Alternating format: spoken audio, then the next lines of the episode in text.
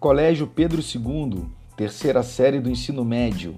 Geografia, atividade número 5. Chegou a conta de luz e as pessoas na sua casa estão reclamando. Como a geografia pode ajudar a entender? O ano de 2020 deve levar as famílias brasileiras a pagar um valor recorde de pouco mais de 20 bilhões de reais para fazer frente às chamadas contas de luz, na verdade, contas de energia elétrica. Um aumento que, em relação ao ano passado, é muito superior à inflação do ano, que já está próximo de terminar, estimada em 2%. Algo particularmente preocupante, considerando que uma grande parte das famílias amarga uma aguda perda de renda, num contexto de pandemia e de taxas recordes de desemprego. Taxas que sobem continuamente desde 2015. Não são poucos os fatores que estão por trás desses aumentos dramáticos nas contas de energia elétrica observados nos últimos anos. Entre diversos fatores, existem aqueles que, de algum modo, guardam relação com processos e dinâmicas que estão no guarda-chuva da geografia. É principalmente sobre esses que propomos uma reflexão. Tenha certeza, uma reflexão nesse sentido pode ajudar você a lidar melhor com algumas questões do Enem, onde a temática da energia seja direta ou indiretamente contemplada. Essa é uma temática sempre explorada na prova de ciências humanas. Vamos entender essas variações nas contas de energia elétrica?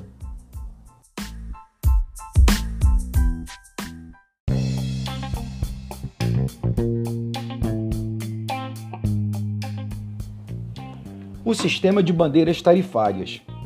É bastante provável que poucas famílias analisem suas contas de energia com maior detalhamento mesmo com as preocupações diárias com gastos cotidianos. E muitos ignoram ou desconhecem o sistema de bandeiras tarifárias, que promove a variação no gasto de energia elétrica no Brasil. Desde 2015, foi criado no país pela Agência Nacional de Energia Elétrica, ANEEL, esse sistema, que dá margem a um aumento do valor pago pela energia consumida em quase todo o território nacional, à exceção do estado de Roraima.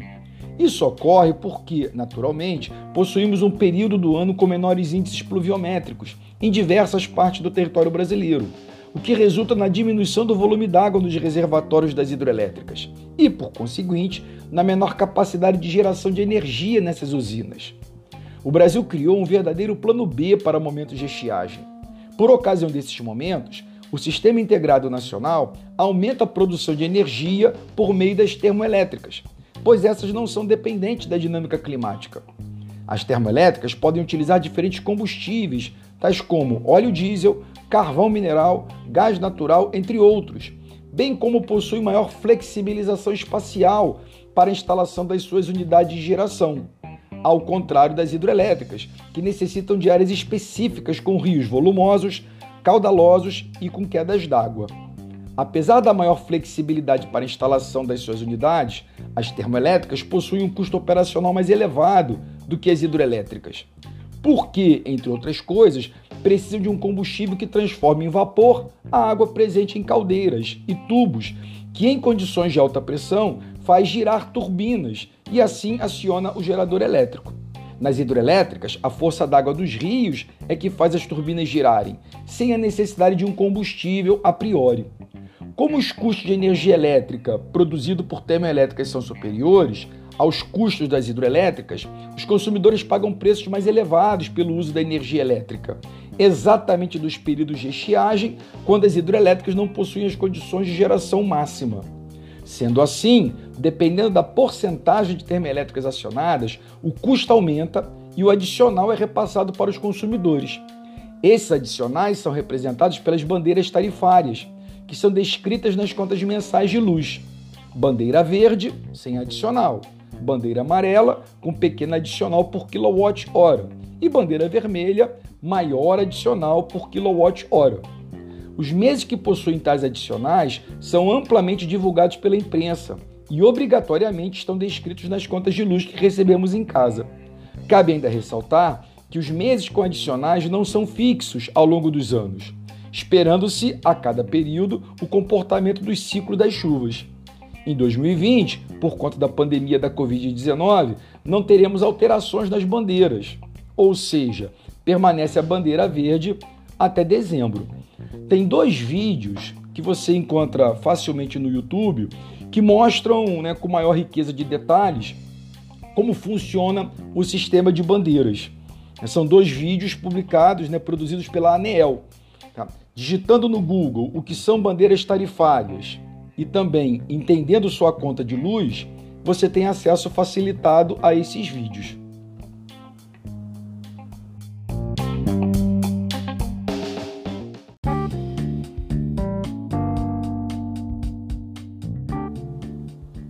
A matriz elétrica brasileira. Para continuarmos entendendo os fatores para as variações dos valores nas contas de luz, é necessário levarmos em conta as características naturais do território brasileiro. Fator este que dialoga com outro, também ao alcance do radar da geografia, qual seja, as políticas governamentais adotadas no curso das últimas décadas para o setor elétrico e que explicam muito a respeito das características da nossa matriz elétrica. A matriz elétrica brasileira é muito dependente da geração de hidroeletricidade. Essa dependência cresceu muito no curso das últimas décadas do século XX, chegando a superar 90% nos primeiros anos do século em curso. Algo que, em grande medida, reflete todo um esforço de sucessivos governos em favor de aproveitar mais intensamente o gigantesco potencial natural do Brasil para fins de geração desse tipo de energia. Esforço esse notadamente verificado a partir dos anos 1970, em meio à emergência de duas crises mundiais do petróleo. É bastante comum, todavia, a confusão entre matriz energética e matriz elétrica. Tanto que em muitas aulas sobre o tema da energia, essa confusão pode aparecer no seguinte questionamento: Qual é a principal fonte de energia utilizada no Brasil? A resposta para tal questionamento depende exatamente de entendermos a diferença entre matriz energética e matriz elétrica. A matriz energética é o conjunto de todas as fontes de energia utilizadas por um país ou uma unidade federativa. Lembrando que a energia é necessária para todos os setores da economia, como os serviços, indústrias, uso doméstico, alguns dos modais de transporte e mesmo na agricultura. Quando pegamos como exemplo os sistemas de transportes, verificamos que a necessidade de energia elétrica é mínima, pois os principais combustíveis são gasolina e óleo diesel, provenientes do petróleo, bem como, no caso brasileiro, dos biocombustíveis, principalmente provenientes da cana-de-açúcar. São pouquíssimos os carros elétricos circulando no país, de modo a conferir à energia elétrica uma importância menor na sustentação da mobilidade nas cidades. A matriz energética é, portanto, muito mais ampla do que a matriz elétrica. A matriz elétrica é, na verdade, uma parte da matriz energética, que indica a participação de diferentes fontes usadas especificamente na geração de eletricidade. O Brasil utiliza como principal matriz elétrica as hidroelétricas, mas são os combustíveis fósseis que predominam na matriz energética. Só para você ter uma ideia, os combustíveis fósseis respondem por um pouco mais da metade de toda a energia consumida no Brasil. Agora, quanto à demanda por energia elétrica, cerca de 65% dela é atendida por usinas hidroelétricas. Cabe ainda lembrar que o conjunto dos combustíveis fósseis, como petróleo e derivados, gás natural e carvão mineral, são classificados como fontes não renováveis além de altamente poluidoras da baixa atmosfera. A energia nuclear também é uma fonte não renovável, apesar de não ser um combustível fóssil. Já as demais fontes de energia, como a água nas hidrelétricas, lenha, carvão vegetal, derivados de cana-de-açúcar, entre outros, são classificados como fontes renováveis. Tome ainda o cuidado para não associar diretamente fontes renováveis como fontes limpas já que existem diferentes maneiras de impactos na natureza e as hidrelétricas são um exemplo dessa confusão. Nos últimos anos, tanto a matriz energética como a matriz elétrica estão em processo de modificação. Haja vista que outras fontes de energia ganharam destaque nos investimentos, tais como o gás natural, muito utilizado em usinas termoelétricas, biocombustíveis e a energia eólica. No caso mais específico da matriz elétrica, as hidroelétricas responderão por uma menor porcentagem no futuro, segundo estimativas, pois além dos investimentos no chamado Plano B, em períodos de estiagem, que são as termoelétricas, existem também, cada vez mais, volumosos investimentos nos setores de energias renováveis, de baixo impacto socioambiental, com um significativo destaque para as usinas eólicas, mas isso veremos mais à frente.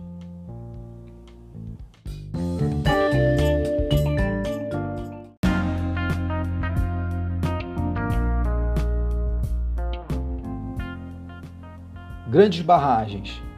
A maioria das hidrelétricas brasileiras está instalada na região sudeste por conta da demanda por energia elétrica causada pela aglomeração populacional e econômica, com destaque para o setor industrial. Todavia, o maior potencial energético encontra-se em outras regiões, que já recebem significativa atenção desde a segunda metade do século XX. O crescimento econômico e as condições naturais geraram uma corrida para a instalação de grandes usinas hidrelétricas fora da região sudeste, tais como Itaipu, no Paraná, Tucuruí, no Pará, Sobradinho, na Bahia, Giral, em Rondônia, entre outras. Essas construções reorganizaram estruturalmente uma série de lugares espalhados pelo território nacional. Mesmo aproveitando-se das grandes redes fluviais, com rios volumosos, caudalosos e com significativas quedas d'água, existe a necessidade da criação de lagos artificiais, que podem ser de maior ou menor extensão, dependendo do tipo de construção e das condições de relevo. As grandes barragens viraram um símbolo do desenvolvimentismo no país, tão desejado pela população, num processo de desconcentração espacial das grandes obras de infraestrutura. Ao mesmo tempo que materializavam o crescimento econômico, ignoravam os impactos sociais e ambientais que a construção das grandes barragens provocou e ainda provoca nas recentes áreas de ocupação da economia produtiva. Cabe lembrar que alguns lagos artificiais possuem extensão superior aos de municípios como Niterói e São Gonçalo juntos. Apesar das hidrelétricas serem defendidas por muitos como uma fonte limpa para a geração de energia, as suas construções promovem intensos distúrbios territoriais que geram impactos econômicos, sociais, culturais e ambientais. A partir de agora, vamos tratar de alguns desses impactos. A necessidade de armazenamento de um volume de água para a geração de energia determina impactos severos a jusante da barragem, relacionados à redução da vazão fluvial. Os sedimentos transportados por um rio são depositados com mais intensidade ao longo do seu leito, criando ilhas fluviais a jusante das barragens, num processo crescente de assoreamento, dificultando atividades como a pesca e a navegação das populações que vivem às margens desses rios, além de perdas de biodiversidade. Um segundo impacto diz respeito aos extensos alagamentos que cobrem uma área florestal, como ocorre naturalmente no Brasil. Promove a perda de fauna e flora, bem como a decomposição da biomassa, que gera a eliminação de gases do efeito estufa, como o metano. Sendo assim, as hidrelétricas podem sim contaminar a baixa atmosfera, como é o caso da hidrelétrica de Balminas, no estado do Amazonas, que emite gases de efeito estufa numa quantidade superior a algumas termoelétricas. Na tentativa de diminuir os impactos da perda da fauna, existem ONGs especializados no resgate de animais em áreas de alagamentos, mas a porcentagem de salvamentos é muito baixa em relação à perda por afogamento. Além disso, as barragens são obstáculos impossíveis de serem transpostos pelos peixes que precisam subir o rio para desovar, criando um problema ecológico na reprodução. Pequenos canais artificiais são construídos como rota alternativa para os peixes, mas o resultado ainda é muito aquém da normalidade sem as barragens. Um terceiro impacto diz respeito à retirada de povos tradicionais, tais como ribeirinhos e aldeias indígenas, que são deslocados das áreas tradicionais para lugares distantes. Existe a perda, por essas populações, da relação cultural com o espaço que ocupam, perdendo referências de sagrado como o lugar onde os antepassados foram enterrados, ou mesmo árvores, córregos e rochas que possuem significado fundamental no processo existencial de reprodução dos modos de vida tradicionais. Apesar de receberem indenizações, os ressarcimentos para essas populações ficam sempre aquém do necessário para garantir a conservação dos seus modos de vida, não cobrindo os valores econômicos e muito menos os valores simbólicos. Cabe ainda mencionar o movimento dos atingidos por barragens, um movimento social que busca contribuir para a disputa entre os grandes empreendimentos e os povos diretamente atingidos. Outro impacto diz respeito à perda de sítios históricos e arqueológicos que ficam debaixo da água. Uma série de lugares com pinturas rupestres são perdidas, aumentando a dificuldade de compreender o modo de vida dos povos antigos que ocuparam a região. Além disso, vilarejos, cidades pequenas e toda a materialidade, como igrejas, praças, casas, são alagadas, só reaparecendo em períodos de estiagem. O espaço de vivência e de memória das diferentes pessoas é destruído como num passe de mágica. É sempre bom lembrar que chamar, por exemplo, a região amazônica de um vazio demográfico é ignorar a quantidade e variedade de povos existentes nessa parte do Brasil e, ao mesmo tempo, convencer a opinião pública que a construção de uma grande usina hidrelétrica não gera problemas significativos. Vou dar uma dica para vocês. Tem um documentário muito legal no YouTube chamado A Batalha de Belo Monte. Tá? É só você digitar lá no Google A Batalha de Belo Monte que você terá um acesso fácil a esse documentário. Né?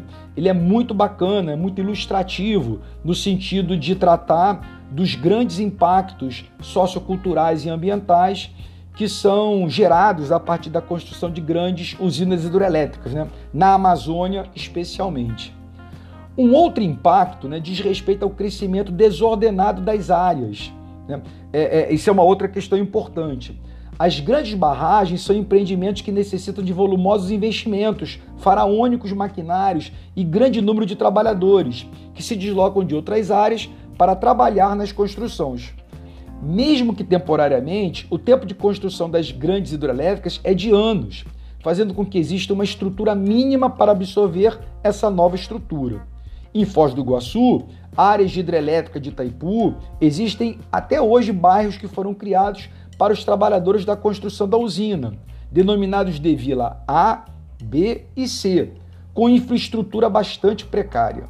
Mas nas áreas mais afastadas, com maior vulnerabilidade social e sem uma ação efetiva do Estado, o crescimento das vidas dos trabalhadores é totalmente descontrolado, gerando situações de completa desordem social, ambiental e econômica. Tá? É, é muito legal que vocês escutem né, a música do Sai Guarabira. É um clássico da MPB e que faz referência à construção da hidrelétrica de Sobradinho, no Rio São Francisco, lá no estado da Bahia. Tá? é, é, a música é, dá bem a entender o quanto os impactos socioculturais e também ambientais da construção de grandes barragens hidrelétricas podem produzir verdadeiros dramas. Contudo, mais recentemente, para além das perturbações sinalizadas anteriormente, a acentuada dependência da sociedade e da economia em nosso país em relação a São Pedro, ou seja, em relação às chuvas, que alimenta os reservatórios das hidrelétricas, começou a ser encarada como um problemão. A que tipo de problemas estamos nos referindo? E que tipo de políticas públicas para o setor de energia foram executadas nas últimas décadas em favor de enfrentá-los? É o que vamos tratar na próxima semana. Até lá!